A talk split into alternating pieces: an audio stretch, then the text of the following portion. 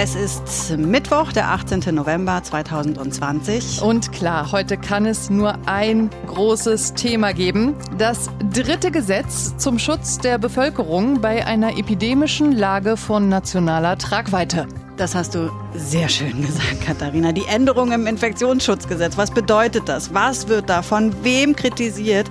Und wer war da heute wieder alles, warum auf der Straße? Haben die recht, wenn sie sagen, da werden jetzt unsere Grundrechte eingeschränkt? All das besprechen wir jetzt ausführlich. Ja, und wir, das sind Dörte Naht und Katharina Hopp aus der Inforadio-Redaktion. Und wir möchten sehr gerne auch mit euch reden. Also nicht immer nur zu euch, sondern mit euch. Schreibt uns gerne auch Vorschläge, wenn ihr meint, weiß nicht, wir sollten uns mal in ein ganz bestimmtes Thema eingraben. Wir freuen uns. newsjunkies.inforadio.de News Junkies. Was du heute wissen musst. Ein Inforadio-Podcast. Da war wieder alles dabei heute bei der Demo in Berlin. Wasserwerfer, Böller, Flaschen, Pfefferspray. Und zwar nachdem sie von der Polizei aufgelöst wurde. Es war ziemlich früh, 12.20 Uhr, war offiziell Schluss, weil, ja, war das eine Überraschung? Ich weiß es nicht. Viele haben sich nicht an die Maskenpflicht gehalten. Ja, und währenddessen im Bundestag große Debatte über das Infektionsschutzgesetz in seiner dritten Fassung. Die einen haben gesagt, damit wird das Parlament ausgehebelt, die anderen meinen, dass es sogar gestärkt wird. Die Kritik nehmen wir uns gleich noch mal ganz ausführlich vor, aber erstmal wollen wir gucken, was steht denn jetzt überhaupt drin? Was sind denn die Änderungen? Am Ende hat übrigens ähm, eine Mehrheit aus Union, SPD und Abgeordneten der Grünen zugestimmt, wie erwartet. Der Bundesrat hat das, wenn ihr das hört, vermutlich dann auch schon zugestimmt. Und Frank-Walter Steinmeier will das heute auch noch unterschreiben. Also so schnell kann es dann gehen. Ja, immerhin, der Entwurf ist ja schon ein bisschen länger auf dem Markt. Es gab schon eine erste Lesung im Bundestag. Dinge wurden geändert, aber ja, es ist trotzdem wahnsinnig schnell. Also, was sind die neuen Punkte? Hier mal ein Überblick von Andreas Reuter aus unserem Hauptstadtstudio. Die bekannten Maßnahmen wie Abstandsgebot, Maskenpflicht, Schließung von Restaurants, Kinos oder Theatern werden erstmals konkret in Gesetzesform aufgeschrieben. Ein Katalog von 15 Maßnahmen. Sie alle dürfen nur verhängt werden, wenn sie gegenüber dem Parlament begründet werden und wenn die Regierungen von Bund oder Ländern darlegen, dass sie in der aktuellen Infektionslage notwendig und wirksam sind. Alle Maßnahmen müssen zunächst auf vier Wochen befristet sein. Danach müssen sie notfalls ausdrücklich verlängert werden. Besonders schwere andere Einschränkungen der Grundrechte wie Ausgangsbeschränkungen oder Verbote von Demonstrationen oder Gottesdiensten dürfen quasi nur als letzte Mittel verhängt werden, also wenn andere, mildere Maßnahmen nicht greifen. Außerdem schreibt das Gesetz vor, dass neben dem Gesundheitsschutz auch stets wirtschaftliche und soziale Aspekte abgewogen werden müssen. So, schon mal für später merken, wir halten fest, die Bundesregierung muss regelmäßig ans Parlament berichten. Das wurde ins Gesetz geschrieben. Und noch einiges mehr. Da geht es vor allem darum, äh, strittige oder schwammige Punkte zu konkretisieren. Wir haben das mal zusammengesammelt. Ich fange mal an. Zum Beispiel sind da jetzt die Inzidenzwerte des RKI als kritische Marken wirklich festgelegt. Also bei 35 Neuinfektionen pro 100.000 Einwohner innerhalb von sieben Tagen sollen stark einschränkende Maßnahmen greifen. Bei 50 die schwerwiegenden Schutzmaßnahmen. Allerdings, äh, welche Maßnahme jetzt wie eingestuft wird, das ist nicht festgeschrieben. Und dieser Katalog, von dem wir eben gehört haben, der ist auch ausdrücklich nicht abschließend, sondern beispielhaft. Also da ist schon noch ein bisschen Spielraum vorhanden. Anderes Thema, das Geld. Es gibt künftig ausdrücklich Entschädigungsansprüche für Eltern, die ihre Kinder betreuen müssen und nicht arbeiten können. Andererseits wird jetzt aber auch klargestellt, wer in ein Risikogebiet reist, obwohl er das jetzt auch hätte vermeiden können, ja, also nicht hätte machen müssen, dann äh, und dann in Quarantäne muss, der hat keinen Anspruch auf Entschädigung, wenn ihm deshalb Einkünfte fehlen. Was ein Risikogebiet ist, wurde auch klar definiert. Also die Robert Koch Institutsdefinition wurde ins Gesetz geschrieben. Damit ist das jetzt ein legaler Begriff. Das war es bislang auch nicht. Spannend, ne? So in ist so total gängig, ist so total drin. Aber äh, eben nicht Gesetz, ne? Ja. Äh, einen wichtigen Punkt habe ich noch, auch weil da ja ziemlich viele Fake News kursieren, die Nummer mit dem Impfen. Äh, hören wir mal Bundesgesundheitsminister Jens Spahn vorhin im Parlament. Und weil es ja schon wieder anders behauptet wird, auch in den sozialen Medien, ich gebe Ihnen mein Wort, es wird in dieser Pandemie keine Impfpflicht geben. Hören Sie endlich auf, anderes zu behaupten. Ja, es hat auch schon mal jemand gesagt, dass keine Mauer gebaut werden wird, aber im Gesetz steht tatsächlich nichts, was auf eine Impfpflicht hindeutet. Wir haben uns das gründlich angeguckt. Aber wer sich impfen lassen will, der hat künftig einen Anspruch darauf. Das steht jetzt explizit da drin. Und zwar ganz egal, wie du versichert bist oder ob du überhaupt versichert bist. Ich glaube, Katharina, damit haben wir die Änderung weitgehend zusammengefasst, ja. oder? Also wir lassen weg, wo, sowas steht da nämlich auch drin, interessanterweise, wo ein Punkt durch ein Komma oh ersetzt oh ja, wird und so Wahnsinn. diese ganzen Sachen, das ersparen wir euch. Mhm. Aber eine Sache ist dann vielleicht doch noch ganz interessant, nämlich bei all dem spielt ja dieser wunderschöne Begriff epidemische Lage von nationaler Bedeutung eine große Rolle. Ne? Ist ja die Grundlage für diesen ganzen Maßnahmenapparat, dass der Bundestag eben diese Lage beschließt. Und die ist jetzt in der Neufassung des Infektionsschutzgesetzes auch verbindlich definiert. Willst du? Ja, ich versuche es kurz zu fassen. Eine epidemische Lage von nationaler Tragweite, die liegt dann vor, wenn die Gesundheit aller in Deutschland bedroht ist, weil entweder die Weltgesundheitsorganisation eine Pandemie ausgerufen hat und die Krankheit dann nach Deutschland eingeschleppt äh, werden könnte oder weil zweitens eine dynamische Ausbreitung einer bedrohlichen Krankheit droht oder stattfindet.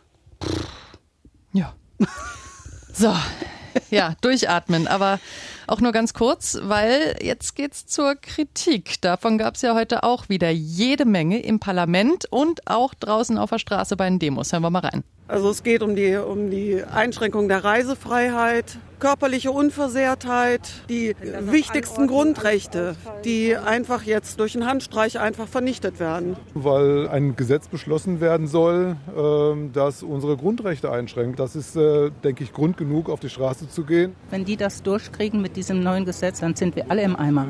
Dann wird der gute Herr Spahn, der von nichts eine Ahnung hat, gesundheitsmäßig, der kriegt dann alle äh, Rechte, der kann hier alles aushebeln. Das wird dann der große Diktator letztendlich. So sieht es aus. Deswegen sind wir hier. Okay, wo fangen wir an? Ich würde sagen hinten beim größten Klopper, oder? Jens Spahn, der große Diktator. Genau, der große Diktator. ist ja eigentlich ein Film von Charlie Chaplin. Persiflage, ne? Auf äh Olle Ihmchen. Mhm. Adolf Hitler. Passt ja auch zu dem Hashtag Ermächtigungsgesetz. Heute ja das Schlagwort der Corona-Leugner stand auch in vielen Aufrufen für die Demos heute. Ja, äh, und wird aber von allen Politikern außerhalb der AfD vehement abgelehnt. FDP-Chef Lindner sagt, überzogen, absurd. Außenminister Heiko Maas von der SPD schrieb auf Twitter, wer so infame Vergleiche anstellt, der verhöhnt die Opfer des Nationalsozialismus und zeigt, dass er aus der Geschichte nichts lernt. Böswillige Lüge, sagt Alexander Dobrindt von der CSU, also durch die Bank. Aus der Geschichte nichts gelernt. Du hast noch mal in die Geschichte geguckt. Was genau war denn noch mal das Ermächtigungsgesetz? Ja, da müssen wir eintauchen in die Geschichte des Nationalsozialismus 1933, 23. März, um genau zu sein. Da wurde das Gesetz zur Behebung der Not von Volk und Reich beschlossen, so hieß das offiziell. Es würde dem Sinn der nationalen Erhebung widersprechen und den beabsichtigten Zweck nicht genügen, wollte die Regierung sich für ihre Maßnahmen von Fall zu Fall die Genehmigung des Reichstags erhandeln und erbitten. Das war der damalige Reichskanzler Adolf Hitler. Genau, seine Rede zum Ermächtigungsgesetz. Und das markiert den Beginn der nationalsozialistischen Diktatur, denn es hat das Parlament komplett entmachtet. Hitlers Regierung konnte von da an Gesetze erlassen und zwar auch solche Gesetze, die verfassungswidrig sind. Also Gewaltenteilung, komplett aufgehoben. Komplett aufgehoben. Exekutive und Legislative wurden quasi eins. Keine Trennung mehr. Die Regierung konnte auch den Haushalt zum Beispiel allein beschließen und Kreditaufnahmen und eigenständig Verträge mit anderen Staaten abschließen. Okay, also da können wir ganz definitiv und voller Inbrunst sagen, das ist heute nicht der Fall. Der Bundestag hat nicht seine eigene Auflösung beschlossen, sondern ein Gesetz. Also, was ist jetzt mit ihr hier? Der kriegt dann alle äh, Rechte, der kann hier alles aushebeln. Das wird dann der große Diktator letztendlich. So sieht es aus. Wird das jetzt mit diesem Gesetz? Jens Spahn, der große Diktator, so wie mhm. die es gesagt hat. Äh, ich habe erstmal eine eindeutige Definition des Begriffs Diktator gesucht. Das ist nämlich gar nicht so einfach. Das geht schon los in der römischen Antike. Frau Historikerin, äh, kann ja. ich dich hier mal ganz kurz abwürgen? Okay. Ähm, wollen wir über das reden, was man heute als Diktator versteht? Ja, ja, äh, schon in Ordnung. Ich, äh, man muss ja nicht immer im Urschleim anfangen. Ich wollte nur sagen, es ist kompliziert. Aber wir reden über einen Alleinherrscher. Also einen, der herrscht, ohne dass eine Opposition ihn stört oder eine freie Presse, der alles mit der Polizei, mit Polizeigewalt durchsetzen kann. Also nein, das wird Jens Spahn nicht.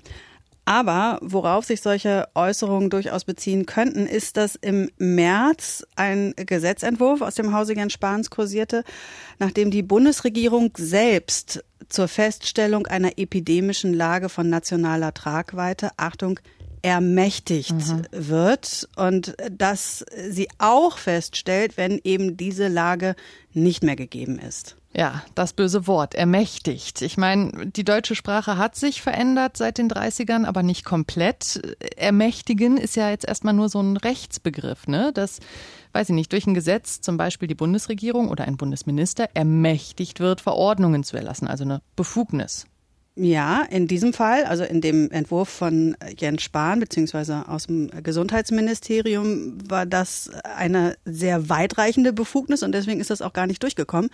Seit der letzten Änderung des Infektionsschutzgesetzes steht nämlich im Gesetz, Paragraph 5 Absatz 1, der Deutsche Bundestag stellt eine epidemische Lage von nationaler Tragweite fest und der Deutsche Bundestag hebt die Feststellung der epidemischen Lage von nationaler Tragweite auch wieder auf. Ganz wichtig. Ja, all das, worüber wir hier reden, muss vom Bundestag beschlossen werden. Ganz genau.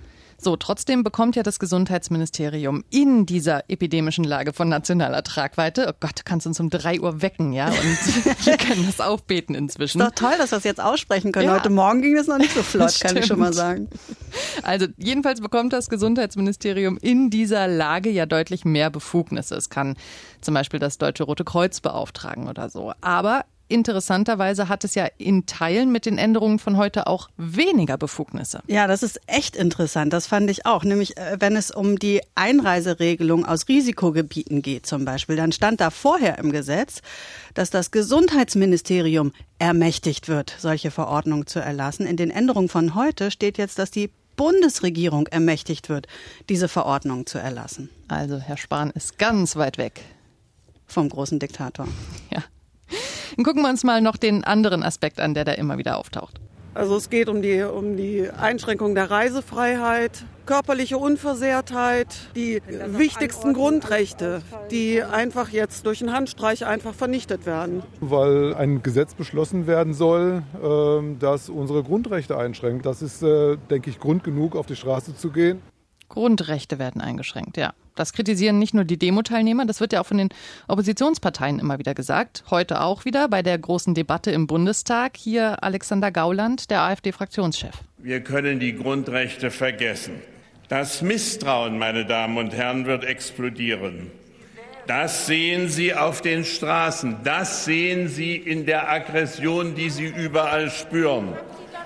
Und Sie sehen es in vielen Städten und heute auch vor dem Bundestag. Diese Menschen treten für ihre Grundrechte ein und müssen nicht vom Verfassungsschutz beobachtet werden.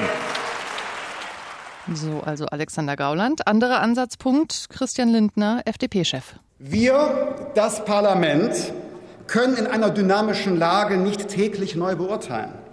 Aber wir können und wir müssen die Entscheidungen der Regierungen lenken und ihnen klare Leitplanken geben, wenn in Grundrechte eingegriffen wird. Der Entwurf von Union und SPD gibt der Regierung aber keine Leitplanken vor, sondern er stellt im Gegenteil einen Freifahrschein aus. So, beide reden von Grundrechten, aber ja doch sehr unterschiedlich. Ne? Das sollten wir nochmal auseinanderdröseln. Gauland sagt, Grundrechte können wir komplett vergessen, die sind passé. Genau. Christian Lindner dagegen sagt, die Regierung bekommt zu viele Befugnisse, um die Grundrechte einzuschränken. Also, dass sie eingeschränkt werden in einer Pandemie, das ist okay, aber eben nicht, dass die Regierung das so weitreichend tun kann. Ne? Verstehst du auch so? Ja, genau. Er redet ja immer von dem Blanko. Scheck, den ja. er da kritisiert, der Lindner. Genau. Und wir sind mit dieser äh, Frage, ob denn jetzt die Grundrechte tatsächlich beschränkt werden und wenn ja, welche und so weiter. Damit sind wir nochmal rangegangen an den Gesetzestext. Und ja, können wir sagen, werden sie tatsächlich. Mhm. Sie werden eingeschränkt, aber diese Grundrechte wurden auch schon vorher im Infektionsschutzgesetz eingeschränkt. Jetzt mit dieser Änderung werden die Maßnahmen nur spezifischer genannt. Und das Interessante an der Geschichte ist ja, das geht. Man kann Grundrechte unter bestimmten Umständen einschränken, zum Beispiel zum Seuchenschutz. Das steht genau so im Grundgesetz. Und zwar genau da, wo die Grundrechte eben stehen. Abschnitt 1 Grundgesetz, da sind sie festgeschrieben und da steht das auch. Zum Beispiel steht da die freie Entfaltung der Persönlichkeit, Artikel 2.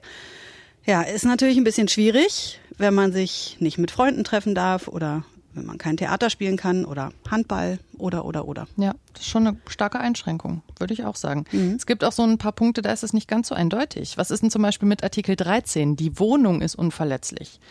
Also die Regierung schreibt mir ja jetzt schon vor, wie viele Leute aus wie vielen Hausständen ich in meine Wohnung einladen darf. Ja, stimmt, tut sie, aber es wird ja nicht kontrolliert. Und in dem Sinne bleibt dann deine Wohnung ja tatsächlich unverletzt. Oder nicht? Kann man so sehen, gibt äh, aber natürlich auch Menschen, die es anders sehen. Also ne, einfach nur, das ist, ja, da ist es nicht eindeutig. Es gibt ähm, aber im Übrigen auch eine ganze Menge Grundrechte, die gar nicht berührt sind. Die freie Meinungsäußerung, Artikel 5 zum Beispiel. Man darf weiter alles sagen, auch dass Jens Spahn ein Diktator ist. Wird nicht richtiger, aber kann man sagen. Recht auf Eigentum auch nicht betroffen, Gleichberechtigung von Männern und Frauen auch nicht, das Postgeheimnis, dass einem die Staatsbürgerschaft nicht entzogen werden kann. All das gibt noch ein paar mehr Grundrechte, all das ist gar nicht betroffen. Ja. Die Freizügigkeit, die ist ja schon eingeschränkt in Ansätzen. Wir dürfen uns zwar frei innerhalb Deutschlands bewegen, aber wir sollten es eigentlich nicht. Also da wird uns empfohlen, unsere Freizügigkeit sozusagen freiwillig einzuschränken. Aber auch hier nochmal, um das konkret klarzustellen, weil das hat die Frau, äh, die wir eben gehört haben, ja, ne, die hat ja gesagt, die Reisefreiheit wird eingeschränkt. Es gibt kein Grundrecht auf Malle. Das ist keins der Grundrechte. Freizügigkeit innerhalb Deutschlands. Fertig. Das steht da, ne? Da steht nicht Freizügigkeit auf der ganzen Welt, sondern Nein. Freizügigkeit innerhalb Deutschlands. Nein, du hast kein Grundrecht auf, dein, auf deine Urlaubsreise. Jetzt kann man, das heißt natürlich nicht, dass es okay ist, die Reisefreiheit einzuschränken, ne? aber es ist zumindest kein Grundrecht. Also das, äh, das wird ja immer gerade so durcheinander gewürfelt, genau. ne? Ähm, und im Zweifel äh, kann man sich ja sowieso immer am letzten Absatz von Abschnitt 1 Grundgesetz festhalten. Mhm. Ähm, also Artikel 19 ist das da hinten. Da steht, wenn jemand durch die öffentliche Gewalt in seinen Rechten verletzt wird, steht ihm der Rechtsweg offen. Dann lass uns jetzt aber doch noch mal kurz über diesen Blankoscheck-Vorwurf reden, den Christian Lindner da formuliert hat. Das ist ja auch wichtig. Ja, die Opposition sagt ja im Prinzip, wir sollen hier der Bundesregierung alle Macht übertragen, also sie ermächtigen, damit sie durchregieren kann, ohne uns zu fragen. Und mit dieser Reform des Gesetzes wird das noch krasser. Ja, und da sagen die Regierungsparteien natürlich, äh, nee, stimmt so gar nicht. Bärbel Bass von der SPD zum Beispiel. Ich will noch mal deutlich machen, wir hatten bisher eine allgemeine Generalklausel, auf der viele Verordnungen umgesetzt wurden. Und dass wir diese jetzt präzisieren mit diesem Gesetzentwurf, ist doch genau der Punkt, dass wir eben einschränken, dass wir sagen, wir befristen, wir müssen begründen. Das ist doch der richtige Schritt, dass wir wegkommen von dieser Generalklausel und die Maßnahmen definieren und Schritt für Schritt auch sagen, zu welchem Punkt sie umgesetzt werden dürfen. Wir haben uns jetzt wirklich die Köpfe zerbrochen heute, ob wir einer Seite zumindest tendenziell mehr Recht geben können als der anderen. Aber das ist wirklich eine heftige Gratwanderung und zwar auch von Seiten der Opposition, weil da sind sich natürlich auch nicht alle einig. Ja, das äh, merkt man an ähm, Details dann nachher. Äh, zum Beispiel, wann das Parlament debattieren soll. Vor dem Beschluss oder erst danach. Es muss ja schnell gehen. Das äh, ist eben so im Infektionsschutz und bei so einem Pandemiegeschehen. Das erkennt ja zum Beispiel auch Herr Lindner schon an. Ja. Und im Gesetz steht ja auch, haben wir ja vorhin schon aufgelistet, dass die Regierung dem Parlament durchaus Rechenschaft ablegen muss. Das heißt, diese Debatte, die von vielen gefordert wird, die soll ja stattfinden. Und auch zum Beispiel, dass Maßnahmen zeitlich befristet werden. Das haben wir ja. Aber es ist ja halt auch doch nicht alles ganz so klar, wie es die Regierungsseite dann darstellt. Ne? Äh, wir haben auch vorhin schon gehabt, die Maßnahmen, wann greift was, das ist wirklich nicht genau festgelegt. Da stimmt die Kritik, da hat die Regierung sehr viel Spielraum. Ja, bloß muss man ja auch äh, reagieren auf eine Pandemie. Ne? Wie soll man das anders formulieren. Da muss man ja ein bisschen offen bleiben, weil es geht ja darum, auf eine aktuelle Situation, die man so vielleicht gar nicht vorhersehen konnte, zu reagieren. Klar. Nur ich verstehe auch diejenigen, die sagen, wir sind von der Bevölkerung gewählt worden, um das zu debattieren. Ja, debattieren ja, entscheiden bzw. lostreten in dem Moment, ja, sehen die auch alle unterschiedlich. Also es ist echt komplex und am Ende ähm, ist ja dann der Infektionsschutz, das kommt dann ja auch noch dazu, Sache der Länder beziehungsweise am Ende der Landkreise. Also wo dann welche Maßnahmen tatsächlich angewendet werden, das entscheiden dann am Ende die und nicht der Bundestag. Und da könnten wir jetzt noch weiter reingehen ins Thema Länderparlamente. Lassen wir aber, aber für heute. Wir lassen es für heute. Wir, wir, haben uns genug durch die Ebenen dekliniert, oder? Genau. Ich würde auch sagen, keine weiteren Themen für heute. Reicht. Ja. Ich finde auch, es reicht. Ich ja. hoffe, es war verständlich und hat euch ein bisschen geholfen zu verstehen, worum es geht. Wenn nicht, wenn es irgendwie doof war, schreibt uns. newsjunkies.inforadio.de. So oder so. Bis morgen. Bis morgen. Tschüss. Tschüss. News Junkies. Was du heute wissen musst. Ein Podcast von Inforadio. Wir lieben das Warum.